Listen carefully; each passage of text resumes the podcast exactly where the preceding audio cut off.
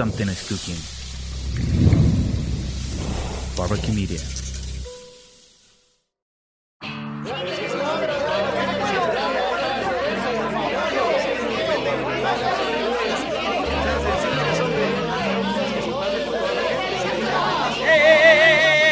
Nada es personal.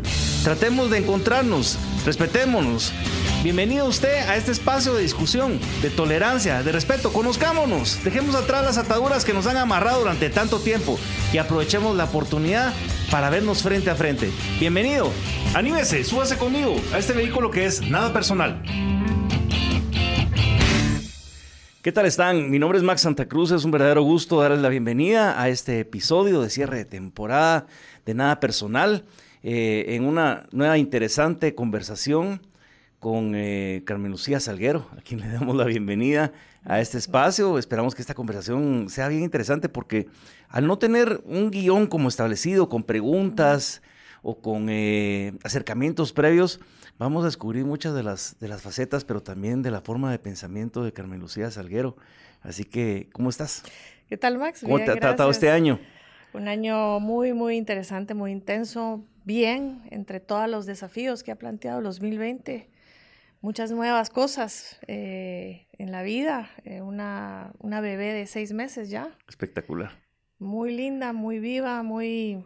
Un bebé COVID, ¿verdad? Interesante porque el planteamiento nunca fue estar aislado eh, durante meses, ¿no? En los últimos meses del embarazo y, y aislada también en el, en el trabajo de parto, en el parto como tal. Así que muy bien y laboralmente también muy desafiante como, como empresaria y como, como persona, como guatemalteca que nos preocupa el estado de las cosas en Guatemala. Carmen Lucía, hijos, cuando uno voltea a ver hace 12 meses, 12 meses, eh, veíamos que empezábamos un nuevo espacio de un nuevo ejercicio de confianza, entre comillas, después del nefasto gobierno de Jimmy Morales, de salir y decir, bueno, vamos a entrar a una nueva administración con alguien que ha competido por el cargo de la presidencia durante más de 20 años, alguien que conoce el Estado, que ha estado en el gobierno municipal, alguien que ha estado también en la propia vicepresidencia como secretario privado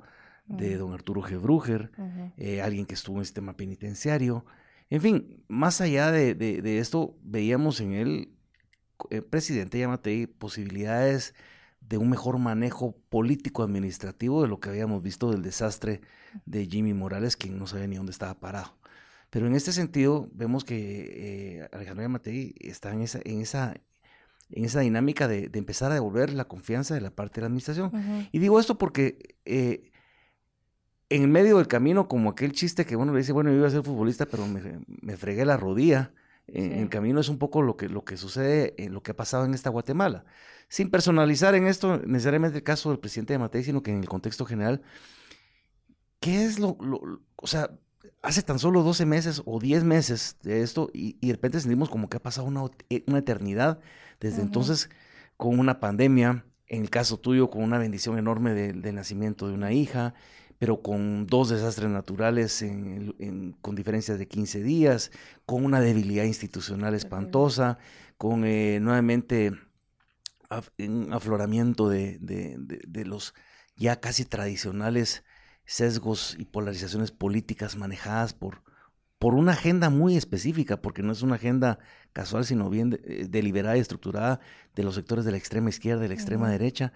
Eh, ¿Cuál, ¿Cuál es tu, tu, tu, resumen? ¿Cuál es tu, tu visión de, de, qué es lo que, has, lo que has sentido tú desde ese escenario pre-COVID, durante COVID y, todavía estamos en esta parte del COVID de, esta Guatemala? Pues, eh, Max, la pregunta es muy compleja, pero mira, para mí el tema es que Jimmy Morales navegó en un estado marasmático, digamos, que es la, la, continuidad de lo malo que se ha venido deteriorando durante gobiernos anteriores, pero quizás el tema de Jimmy Morales no fue una pandemia y dos desastres naturales, sino que fue eh, procurar una, una agenda eh, en medio de, un, de una explosión del volcán, de una erupción del volcán de fuego y todo lo que querrás, pero la institucionalidad así de, débil y así de, de que toma esa inercia y funciona como funciona milagrosamente, solo necesita un empujoncito para que colapse eh, el Estado de Guatemala. Esas instituciones, Jimmy Morales se mantuvo y pudo hacer lo que hizo porque no hubo un, un rebalse de tal magnitud como la pandemia que ahora ha afectado el 2020 y los desastres naturales. O como el 2015, que había un hartazgo ya bien enraizado, por lo que la gente despertó y dijo, bueno, aquí tenemos un Estado cooptado por estructuras criminales, corrupción, descaro, desfachatez. Eh, no es que no haya parado, pero como que de repente eh, sacamos la cabeza un poquito para respirar y, cuando respiramos te agarran otros apalazos, pero no te vuelve otra vez a bajar al, suelo. Es que es normal eh, buscar esa normalidad, o sea, como sociedad, como familias e individuos, es normal después de un shock tan fuerte como el 2015 y lo que vino después, todas las revelaciones que se dieron como un respiro de aire fresco que, fueron los casos de, eh, de la lucha contra la corrupción y luego eh, buscar esa normalidad es normal, ¿verdad? Quererla, tener esa estabilidad. Sin embargo, podemos ver que los retrocesos son reales, son, eh, la agenda es inminente y es agresiva y están muy bien articulados. Me refiero a todo lo que es el esquema del crimen organizado en Guatemala, con tentáculos muy profundos y muy bien articulados entre sí para procurar esta agenda de, de impunidad. ¿A ti qué te ha tocado en tu experiencia profesional? Viajar a Sudamérica, trabajar como tal, ver la parte de resolución de conflictos, eh, la parte de mediación, ver, ver cómo, cómo se desarrollan las agendas políticas, las agendas eh, políticos administrativas, las agendas de combate a, crimen organizado, etcétera. Eh, ¿Cómo ves esta situación en, la misma perspectiva de Guatemala? Porque aquí pareciera ser que muchas veces nos venden los sectores interesados, sea el que sea, mm. que el debate es ideológico que debería ser ideológico, de lo pintan como ideológico, pero no pasa por ideológico, porque no se discuten ideas de que si más izquierda o, menos derecha o, qué sé yo, sino que realmente estamos a merced de, los intereses de estructuras criminales, de crimen organizado, que son transversales a toda la sociedad. O sea, ¿cómo ves eso en comparación a lo que te tocó ver, por ejemplo, en Colombia o en, otros países? En el caso colombiano, digamos, yo estuve ahí viviendo dos años, es es determinante, Max, para que realmente hayan cambios en un país, es que la clase política y los liderazgos realmente representen la agenda correcta. ¿Hay liderazgos? En Colombia. ¿En Guatemala? En Guatemala. Hay, pero no nos queremos ensuciar, no nos queremos meter, tenemos otras cosas que hacer. Eh, entonces hemos abandonado la arena política, me, involucro yo también porque soy ciudadana activa hemos abandonado la, arena política por dedicarnos a otras cosas. Eso lo hicieron nuestros papás, eso lo hicieron nuestros abuelos y entonces otra clase de personas han eh, habitado, digamos, ahora e, existen en esa arena política, pero es determinante los liderazgos desde el presidente y todo su equipo, que es lo, volviendo a la pregunta inicial que me hiciste, disparadora esta este, de esta conversación es qué pasó con Alejandro Yamatei. No es suficiente un presidente que tenga una, un buen discurso, que incluso lo prolongue o mute durante 20 años. Tenés, tiene que llevar agenda, equipo, no, no actúa solo. Y a veces pareciera ser como que, bueno, por lo menos ha cambiado en el último mes, pero por razones creo no de, de voluntad, sino de fuerza mayor por los eventos entre esa separación muy fuerte con el vicepresidente, que, que para mí, pues la conferencia de prensa muy bien, pero eso está pegado con saliva y tarde o temprano va a volver a resquebrajarse como, como ha sido por lo menos en los últimos cinco o seis meses. Pero a, lo que voy yo es que no puede empezar un país que es presidencialista por excelencia. Que todo empiece con el presidente y que todo termine con el presidente, porque los del gabinete, si salimos a la calle o salimos en este entorno que nos, inmediato en el que estamos, estoy seguro que preguntamos tres nombres de ministros y con suerte encontramos tres nombres de ministros y los demás, bien, gracias, no sabemos si son buenos, son malos, de, dónde salieron, cuál es su experiencia, cuál ha sido su desarrollo durante todo el tema de la pandemia, cuál ha sido su programa para el próximo año, post pandemia. O sea, no tenemos referencias, de, por eso hablaba de liderazgos, de gobierno, de equipo, de, políticas en públicas. En el gobierno no, en el gobierno no hay. Actualmente en el gobierno no hay y, es realmente muy preocupante, profundamente preocupante ver la inoperancia que, hay en el gobierno. Nada está eh, funcionando bien. Hay una, criticidad extrema, por ejemplo, en el Ministerio de Salud, donde... Bueno, y es fundamental en lo que estamos viviendo por ahora. Eso, por eso lo menciono, porque, digamos, eh, es como que la normalidad se, se anhela tanto, pero, pero no... Como, como guatemaltecos no profundizamos, Max, no profundizamos. El Ministerio de Salud debe ser el ministerio más importante del gobierno de Guatemala. Estamos en una eh, pandemia, demostró que, estamos, que el Ministerio de Salud está en, trapos de cucaracha todo el tiempo y le está, y ahorita ves a la ministra peleando recursos en el, en el Congreso, eh, compras absolutamente innecesarias en inventario que se va a vencer de medicamentos, la corrupción rampante, sin control. Cuando uno escucha y uno eh, ve las noticias de otros lados, donde uno dice, bueno, con sus propios problemas, porque por supuesto México no los deja tener, y muy serios, eh, y el presidente también es parte de, a veces de esos problemas, en el caso de México, eh, a veces sí. Pues cuando uno ve eso dice, bueno, pero dice, ay, ya tienen 30 millones de dosis de la vacuna contra el COVID eh, contratados y otros 30 millones en una segunda entrega de unos 60 millones.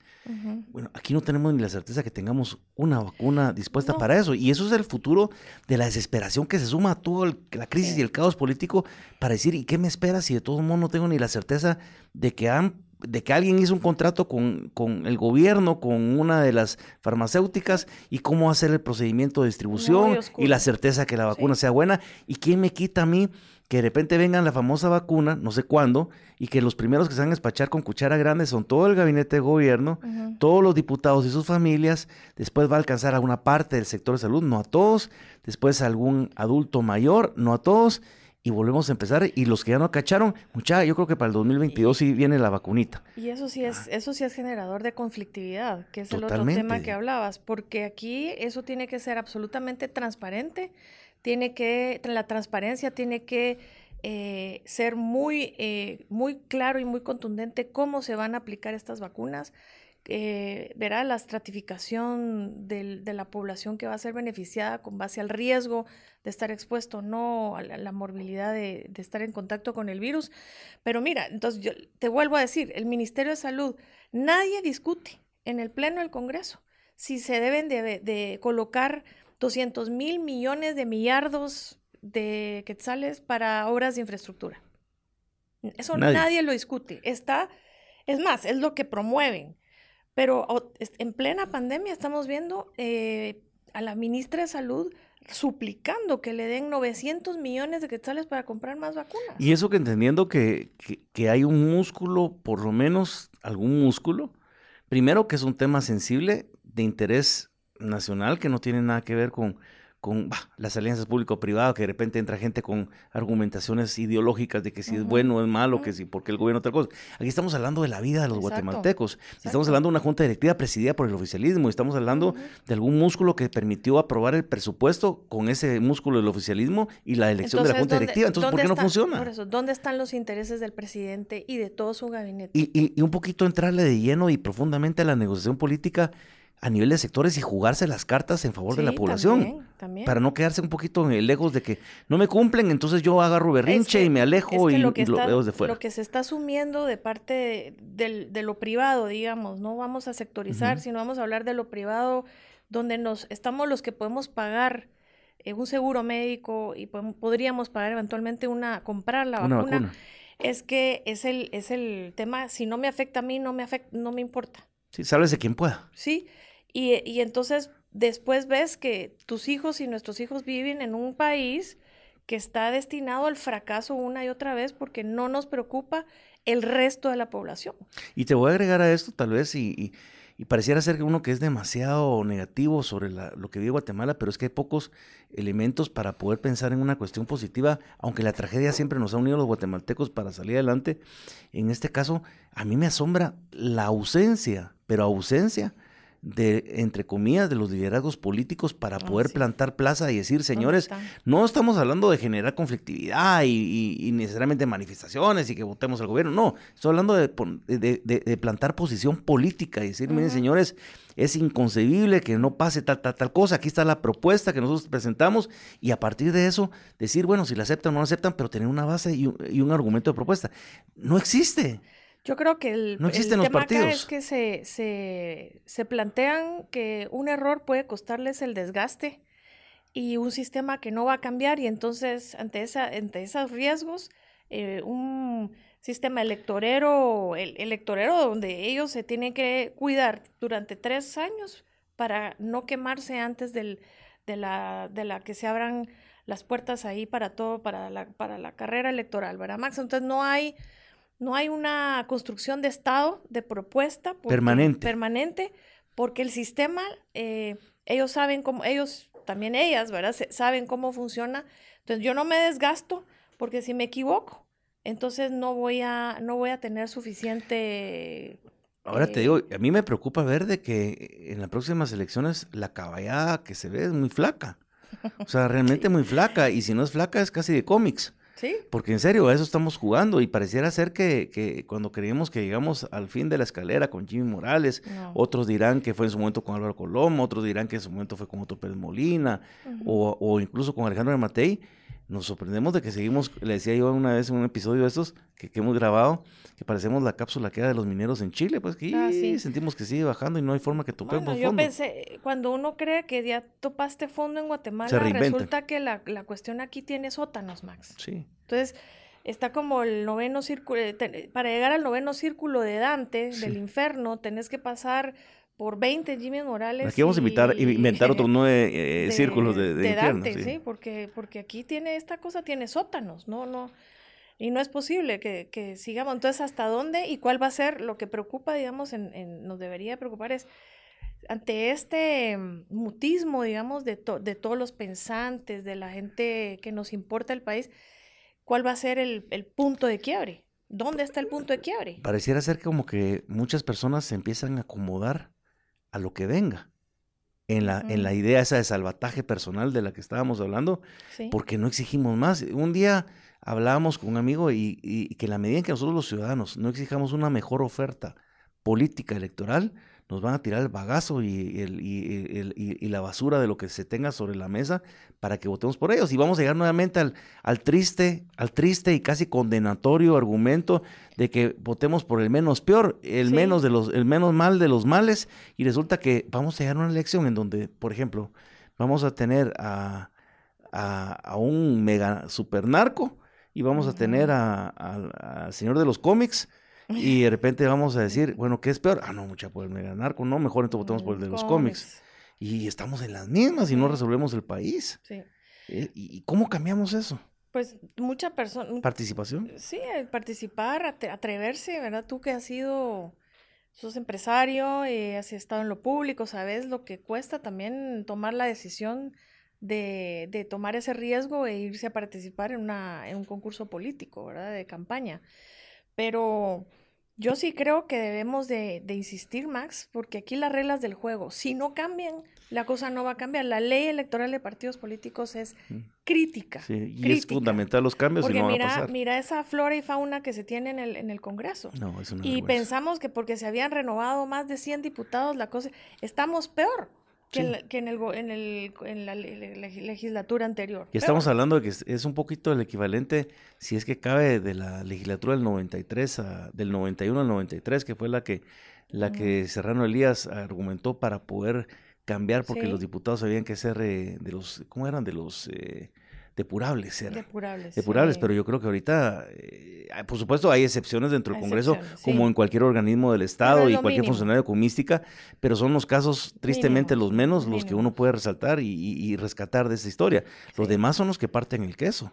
Pero, digamos, entonces, ¿cómo la gente, digamos, si tú vas a ver cómo votan las personas en Guatemala eh, y, y seguimos votando por simbolitos, por listados que, de gente que no conoces, que no está, que no tenés idea, la gente no tiene idea por quién está votando. Ni por qué está votando. No. El- el- o sea, hablábamos acá de que era, había una diferencia entre elegir y votar. Y aquí votamos, pero no elegimos. Ujú. O sea, nos ponemos sobre la mesa, Sí. marcamos una papeleta, ya cumplí con mi responsabilidad. Y cuando empiezan a tronar las tuzas, entonces yo me alejo de mi responsabilidad y a saber quién eligió al presidente o al alcalde de turno, porque a saber quién fue, yo no lo voté. Pero entonces ¿cómo llegó al, puesto de elección? O sea, no reconocemos incluso nuestra propia responsabilidad como ciudadanos de nuestros errores. Pero aquí a como de lugar se tiene que llevar al país a las próximas elecciones. Así, eso es lo que uno escuchamos. Aunque tengamos que chapucear lo que sea. No sé qué tenemos que hacer, pero tenemos que llevar al, país porque no podemos ser un país paria, estar cambiando presidentes a cada rato. Aprendamos de otro tipo de cosas, pero es que, es, que no son sinónimos de gobernabilidad ni de democracia mantener a, un, eh, si fuera el caso, pues alguien que es absolutamente inviable para la gobernabilidad e incluso para la democracia que se destruye cada vez con estos errores y con los abusos. Y ahí estoy muy de acuerdo contigo, pareciera ser como que tratamos de, parchar sobre parche y parchar sobre parche y creemos que con eso las cosas están bien y le damos la pintadita nuevamente, pero se, se desquebraja por dentro y no nos atrevemos a reformar el sistema desde la estructura. Y esperamos que otros vengan a resolvernos los problemas, ¿no? Porque yo escucho con demasiada frecuencia, vino un nuevo embajador de Estados Unidos, la DEA, ahora viene Biden, van a, van a volver a mandar a una si siga a Guatemala. y entonces, pasa. Y, y, pueden manifestarse de, distintas formas. Eh, el accionar eh, muy brillante, diría yo, porque hace poco vimos un ejemplo que para mí hubo, hubo una estrategia detrás realmente la captura de la pareja sentimental de la fiscal que iba a ser fiscal especial.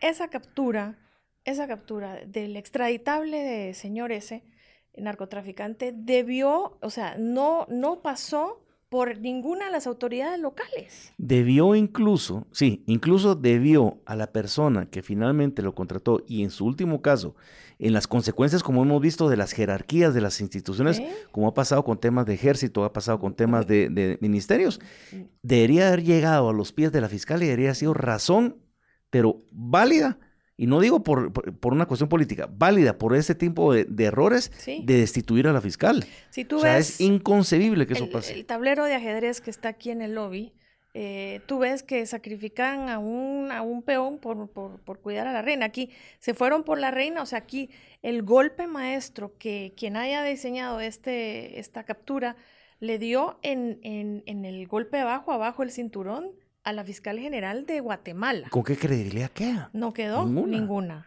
Y ahora, y, eso lleva a pensar, tú que conoces mucho el mundo, el ámbito de las relaciones internacionales, eh, hemos hablado y compartido acá en este espacio y en otros círculos de amigos, en donde decimos, bueno, ¿saben qué? Hay que entender que Estados Unidos, independientemente que es durante la administración del presidente Trump o la, o la administración próxima del presidente Biden, Aquí hay intereses que no van a cambiar y que no tienen de alguna forma banderazo ideológico en principio, como es el combate a la corrupción o el combate al crimen organizado, porque son elementos que a final de cuentas repercuten en la política geopolítica de Estados Unidos en la región, con especial énfasis en el Triángulo Norte. Hablemos de la corrupción tiene que estar asociada con el, con el crimen organizado.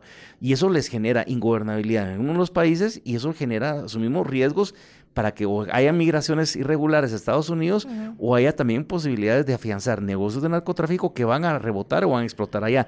¿Cuál crees que será esa continuidad o qué modificación habrá en esa lucha a la corrupción, en esos golpes certeros que no vienen de, mm. disposiciones o de capacidades propias, sino que tienen que venir a, revisarnos la tarea y decirnos, señores, des en cuenta, se están equivocando. Por eso le quitamos la visa al diputado Lejos, por eso le quitamos la visa a la exdiputada Bach. Ustedes tienen que seguir poniendo atención porque en la medida que ustedes nos lo hagan, vamos a tirar esos mensajes claros y directos a donde ustedes tienen que corregir rumbo. y aún así no entienden. Te decía Max que eh, en definitiva la, la, agenda del nuevo gobierno del presidente Joe Biden y Kamala Harris va a venir sobre el, dos temas principales. La línea, otra vez retomar la agenda por el desarrollo y por los derechos. Y la segunda línea es la, la más fuerte, que es el endurecimiento de toda la agenda, la lucha contra la corrupción y reducir los espacios de impunidad. Porque cuando hay corrupción, eh, la corrupción es un producto del narcotráfico. El narcotraficante tiene que procurarse impunidad y para procurarse impunidad necesita eh, políticos, necesita leyes, necesita jueces que le permitan operar a sus anchas. Entonces, poder y poder tener eh, flujos de capital disponibles eh, en el país que pueda, digamos, disponibles para poder tener acceso a, a comprar voluntades y a tener estos, estas libertades, digamos, que, que da la, la impunidad o la falta de de la aplicación de la, de la ley y el orden en el país. Lo que veo yo de alguna forma riesgoso es que, bueno, primero que los sectores radicales de izquierda y los sectores radicales de derecha cada vez se parecen más. O sea, se distinguen menos y cada quien, o sea, hablo con sus, con sus propios extremismos, eh, no permiten lo que quería enfocarse en una agenda más de centro derecha, centro izquierda, que pudiera debatir sobre las ideas y no sobre los extremismos. Yo digo que en Guatemala es más fácil ser el pirulo de, de los rojos o ser más fácil el radical de los cremas que hablar en medio del fútbol y decir qué cosas buenas tiene el municipal o qué cosas buenas tienen comunicaciones, porque eh, los extremismos no me interesan. Pero ¿no te parece que esa es eh, la fachada? Esa es pues, la excusa para... Yo siento que es la excusa para generar caos de los extremos. O para procurar lo que en común sí tienen, que es la protección de una agenda y de intereses. Y, y seguir generando el caos del, cual se alimentan. Porque resulta que, les funcionó muy bien y es eh, súper barato eh, promover una agenda de extremos de izquierda-derecha que vamos a hacer Venezuela. Desde el 2009 yo vengo oyendo en Guatemala las eh, amenazas, las amenazas de que vamos a ser un Estado socialista, un país socialista como Venezuela, porque Sandra Torres era lo peor que nos podía pasar y luego así sistemáticamente se reinventan el cuento ese y, lo, es lo más efectivo. Alguien decía en redes sociales el otro día de que, que estábamos como estado, porque estábamos como estábamos por los gobiernos de izquierda que han gobernado el país y yo me ponía a pensar, ¿y cuáles gobiernos de izquierda? A ver, ¿Cuáles? o sea, el más que podría ser pintado de izquierda por, por, por nominación propia, por nominación propia era la UNE. De ahí se acabó la historia, los demás han sido gobiernos conservadores. Pero lo que voy con esto es que a mí me llama tremendamente la atención de que lo que nos puede generar ese antagonismo, esa polarización de los extremos de la izquierda o la derecha, es a que la gente siga alimentando la idea de un antisistema. Y así hemos tenido, de alguna forma, la elección de Jimmy Morales fue producto de lo que consideramos del hartazgo de la clase política, las estructuras tradicionales, a un antisistema y nos resultó lo que nos resultó. La elección pasada se generó también la idea del antisistema, pero no, no terminó de cuajar, aunque hubo un voto eh, urbano eh, popular fuerte hacia una propuesta como era la MLP. Bueno, con una agenda ideológica específica eh, campesina, no necesariamente indígena, aunque la señora Telma Cabrera era indígena, pero era una agenda más de carácter campesino. Ahora, te agrego esto. ¿Qué pasaría si en la próxima elección el antisistema por las razones equivocadas, no por las razones válidas, si tuviera una serie de elementos que a final de cuentas, atrás de todo el cortinaje estuviera el crimen organizado, promoviendo un antisistema y estamos cayendo en, el juego y en la trampa de, de, esa perversión. Eh, yo pienso que el crimen organizado, Max, necesita la estructura actual. Como funciona ahorita, es el mejor escenario para poder seguir poniendo eh, sus, eh, sus, fichas en puestos claves.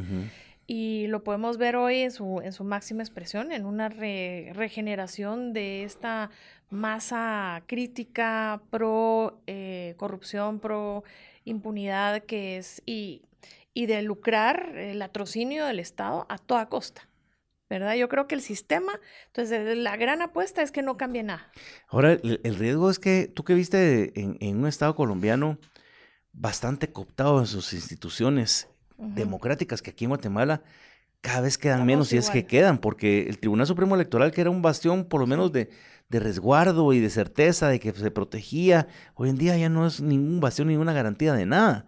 Vemos eh, la Corte Constitucionalidad que va a ser la gran batalla que en términos generales de lo que va a pasar de aquí a abril para la, para la, elección de los nuevos magistrados, que con esa gran batalla de poderme apoderar yo del sector que venga, el manejo de la corte, con eso voy a cambiar las decisiones del país y tampoco pasa por ahí. Y vemos el proceso de la elección de Corte Suprema de Justicia y Cortes y Salas de Apelaciones, que es donde verdaderamente podría estar gran parte de, la, de, de las soluciones para empezar a mover esa maquinaria y tampoco pasa nada porque no se escuchan voces claras exigiendo que esto vaya por, la, por el camino correcto. El problema en Guatemala, a diferencia de Colombia, Max, es que en Colombia la clase política, tú vas a Colombia y ves clase política muy, mala, pero ves una clase política de lujo. Sí, de lujo. De lujo. ¿Por qué se involucra gente así, de ese tipo, en Colombia en política, en la función pública y en Guatemala no? Porque aquí nos costó una metralla de cuentas de la independencia, tal vez porque en Colombia les asesinaron a sus papás. Les asesinaron, los secuestraron los, y destruyeron la guerrilla, la FARC, eh, el crimen organizado, Paramilitares. los paras, el narcotráfico, Pablo Escobar y todos los que eh, existen en ese, en ese mundillo, es, ellos asesinaron a las familias y solo fue en defensa de sus propias vidas y de sus propias familias y, de Colombia en este caso fue que se decidió, o sea, la determinación de Álvaro Uribe y de, y de gente como él que, que, llegaron a gobernar, puede que no te guste el que te menciono, pero es un ejemplo, ¿no? Es, es que eh, llegaron, han llegado a gobernar con el interés nacional de que o cambiamos esto o nos morimos todos. Hay una mayor entonces expresión de unidad por concepto desde la parte de nacionalidad que lo que tenemos aquí en Guatemala. Aquí en Guatemala también es parte de la agenda el rompimiento permanente del concepto de nacionalidad. Y el próximo, bueno, en, en, este 2021, en donde se va a desarrollar la agenda, eh, insisto yo y lo he dicho, va a ser una oportunidad que tristemente no se va a aprovechar para poder aglutinar y, cohesionar a la sociedad, sino que va a ser un momento en donde lo que se dejó hacer en 1821 se va a seguir replicando porque van a decir, bueno, el Estado que se fundó en ese entonces no ha respondido a las necesidades de la población que las demanda y no, hay ninguna intención de cambiar esa estructura. Y eso es lo peligroso, digamos, que no a pesar de los golpes duros que hemos sufrido como, como guatemaltecos y como, y como democracia, 36 años de conflicto armado, todo lo que ya vivimos no ha sido evidentemente suficiente para hacernos eh, reflexionar y movernos de esta posición. Y sobre todo cuando tú ves que los intereses de procurar una continuidad eh, en cuestión de, de, que no me muevan mis intereses, no quiero perder privilegios, ahí es donde confluyen eh, donde se unen esos dos mundos del crimen organizado con, con la actividad privada económica. Pareciera ser que el único tema que nos movió hace unos, unas semanas eh, no era tanto la indignación sobre la aprobación de un presupuesto o las consideraciones técnicas de la, de la, de, la posibilidad de ser financiado o no ser financiado, o en términos generales cómo se iba a utilizar, o un poquito arrastrando los 35 mil millones que nadie sabe exactamente cómo fueron, entre comillas, invertidos o a quién fueron a quedar porque la gente no ve los resultados, la poca capacidad de respuesta del Estado ante las crisis que de repente la gente sigue esperando la ayuda y, nunca llegó, nunca se, se, vio mucho más activo, pero muchísimo más activo la responsabilidad del sector privado en, en los aportes al inicio de la pandemia del COVID y en la atención de las emergencias de Alta Verapaz y a Izabal que lo que realmente sentía uno de presencia de parte del Estado. Pero digo esto porque lo que indignó, el detonante que indignó hace unas semanas a la población gran parte, fue el tema de seguridad alimentaria. Fue el decir, hijo de madre, o sea, hagan la plata, chinche, lo que quieran, no me agrada, es una ah, desgracia, pero, pero el, el, el, seguir quitándole y, jugando con, con, con, la humanidad y con la sensibilidad de, de, nutrición infantil es un tema que la CERA y movió en el inicio de las manifestaciones que hubo, expresiones, expresiones importantes de rechazo a esa nuevamente a esa clase política. Lo que pasa es que es absolutamente inaceptable, digamos, pero eh, cuando uno entiende el problema de la desnutrición crónica y aguda en Guatemala, tenés que saber que es multicausal. No es una enfermedad única, o sea, esto no es una enfermedad. No es una gripe temporal. No es, una, no es un problema de salud únicamente, es un problema de falta de ingresos, de falta de oportunidades, de desarrollo de, acceso a agua, todo eso. Entonces, cuando tú ves eso, no solo puede, por eso yo digo, están abogando porque desfinanciaron los programas para combatir la desnutrición crónica y qué es lo que están planteando en este gobierno, Max, eh, para atender la desnutrición crónica. Compra de galletas sobrevaloradas. Sí, eso es una vergüenza. Eh, alimento suplementario que ha demostrado durante dos décadas que no, funciona, que no alguien sí lo hace rico y a alguien sí le funciona. Ahí, está la cosa. Entonces yo digo, nos perdemos y, qué bueno pues porque eso fue el detonante de la, de la indignación. Es la bandera, digamos. Que no va a parar. No Pero, pero, yo, pero yo veo, digamos, que es eh, inaceptable e increíble que esté, que la gente diga, no, se desfinanció la desnutrición crónica, la lucha contra la desnutrición crónica, pero nadie es capaz de ir a decir, ¿por qué no le han dado los 800 millones de quetzales que necesita el Ministerio de Salud para comprar vacunas para más de, de 3 millones de personas, Max? Solo 3 millones de personas va a vacunar Guatemala y debería de ser gratuito. Debería ser gratuito. Y universal. Sí, no, estoy de acuerdo contigo. Y hay otra cosa, que el tema de la desnutrición crónica no es un tema que surja con el, con el desfinanciamiento en el presupuesto. Es un tema que viene de arrastrándose hace tanto tiempo. Han pasado por ahí gente burlándose donde decía prácticamente, a veces Jimmy Morales, y, resalto esto porque decía, vamos a, a dejarla, eh, reducir al 80%, no sé qué número decía, pero una, una, cosa pero asquerosa, realmente de, demagogia, y era lo que vendía como un argumento. Y digo yo, esto tal vez podría ser el detonante para que si entendemos que este es un problema de Estado que nos involucra a todos, podamos agarrarlo como un punto de partida para que en algún liderazgo sano, no político, incluso desde la convocatoria del gobierno central, sino que un liderazgo sano, representativo, también es importante representativo, porque ahora los que aparecen, por eso me preguntaba si hay liderazgo, porque todo el mundo se, se, se, se, autonombra líderes y, y, y, representan a los de su casa, pues nada más, pero que sea representativo, pudiera venir y sentar a la mesa como punto de partida la discusión de ese y otros grandes temas que, pueda, que, que, para que le den gobernabilidad a este país, porque yo no veo en serio en los próximos tres años de administración que le tocan al presidente Yamatei, con rompimientos internos, con gabinetes muy debilitados de tercer pelo, van a poder lograr terminar la, eh, gobernando este país y en condiciones de gobernabilidad, porque podrán administrativamente hacerlo, pero en condiciones de gobernabilidad ante los grandes desafíos que se vienen.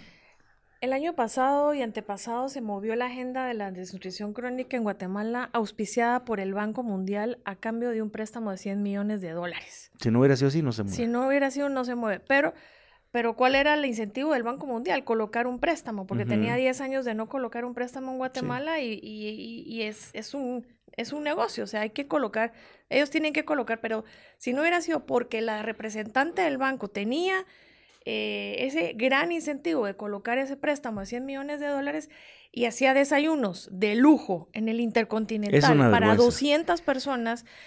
Yo fui, yo estuve ahí comiendo eh, canapés, y, prosciutto y no sé qué otras cosas, eh, comidas finas y, todo, para hablar de desnutrición crónica. Y déjame decirte, yo y, te, y te, regreso unos años atrás, y una vez estuve por temas de trabajo también en un lanzamiento de tema de seguridad alimentaria en el Museo en el Museo de Arqueología, eh, que lo encabezó ese, esa actividad eh, la ex vicepresidenta Roxana Valdetti. Y el, el, catering o el servicio de, banquetes, de lo que se prestó ahí era una cuestión, era era, un insulto a lo que acababas de hablar del tema de nutrición infantil. Sí, pero, pero entonces, ¿por qué no, digamos, Costa Rica? Costa Rica, eh, bajo ningún punto de vista, va a construir una carretera primero, sin antes dotar de todos los recursos que necesita la cartera de salud. ¿Por qué en Guatemala no somos capaces de, de dar, porque, porque incluso habiendo negocios de la pobreza, pero ¿por qué no es posible que pongamos, digamos, esas prioridades en orden? O sea, hay tanta gente lucrando y, haciéndose rica en cuatro años de gobierno, eh, Max, a través de obras de infraestructura, porque es lo único que parece ocupar las agendas. Si no hubiera sido por esta pandemia, el tema salud estaría en la décima prioridad del presupuesto 2021. Y hay que ver como que el tema de salud dejó de ser sexy y atractivo desde el momento en que le pusieron los ojos a las farmacéuticas y el tema de las de las ventas de medicinas al sistema de salud, que no es que ha parado tampoco. Entonces, eh, eso sigue, pero es como que el atractivo y como que está muy concentrado y no alcanza para todos, mientras que los temas de infraestructura, que lo ves a nivel de, los diputados distritales, que lo ves a nivel de los gobernadores, generan sus propias empresas pequeñitas, familiares, de amigos, y ahí es donde va la plata, porque ahí eh, la obra es la que se ve y la obra es la que hago, me tarde lo que me tarde, la haga la calidad que lo haga, no importa. Les queda el 30, 40% de, de ganancia por cada una de estas horas, ¿no? Y, y ahí se reparte.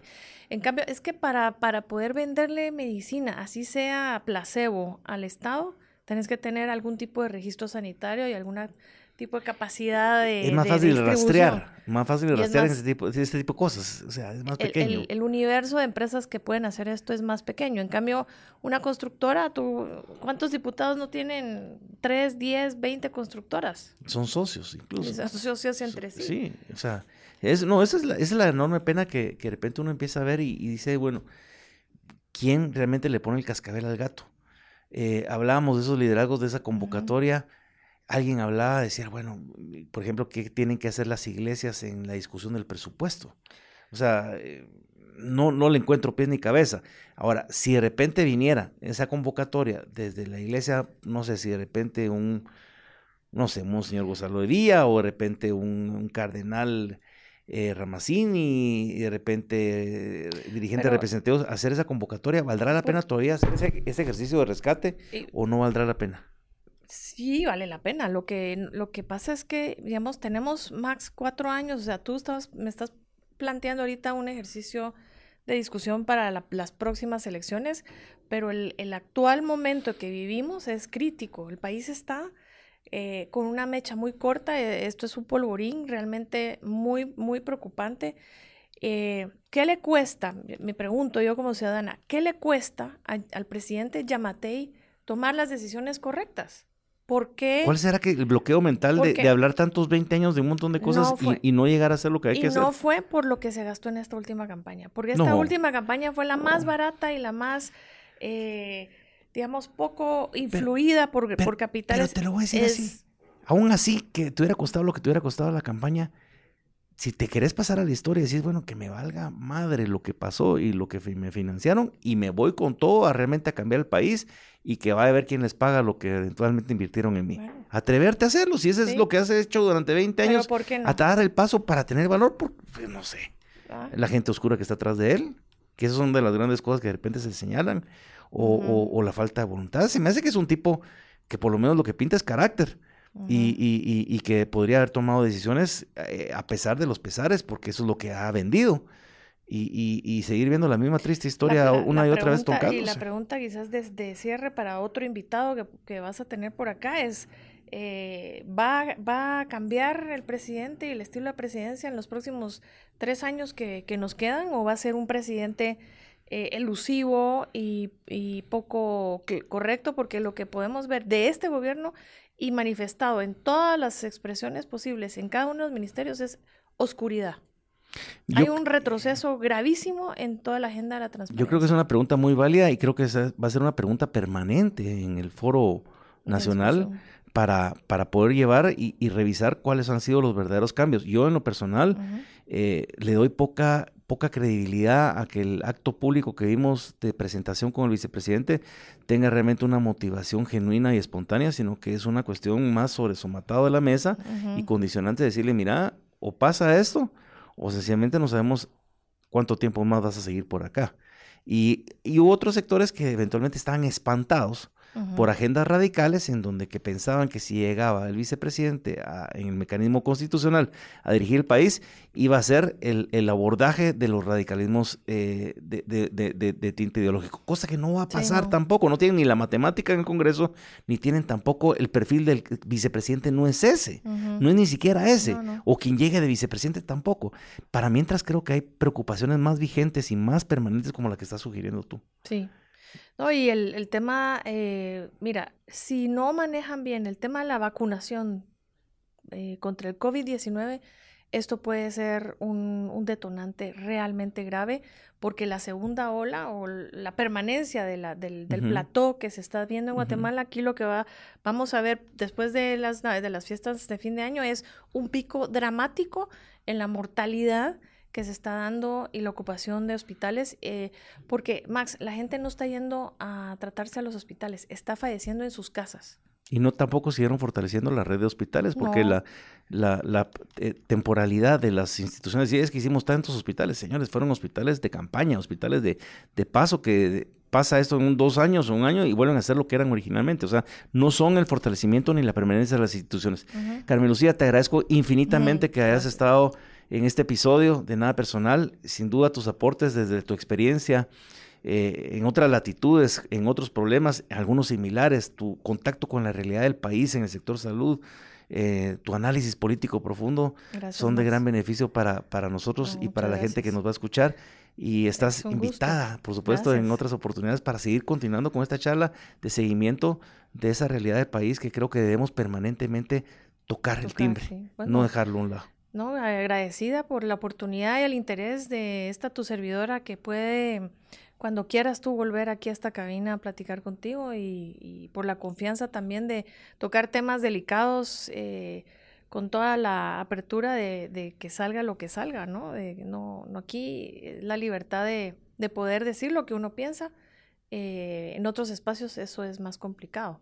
Pues bienvenida siempre. Y a ustedes en este 2021 vamos a, darle seguimiento a, todos estos temas, a, a escuchar cuáles son las voces de, la población y las preocupaciones y ver cómo se va debatiendo el futuro de Guatemala desde los hoy invisibles liderazgos políticos, de los hoy a veces visibles o invisibles o no necesariamente bien orientados liderazgos sociales y veamos cómo todos sacamos adelante este hermoso país o este hermoso paisaje, como diría alguien por ahí que todavía aspira a ser país. Un fuerte abrazo y estamos hasta la próxima emisión de Nada Personal. Hasta la próxima.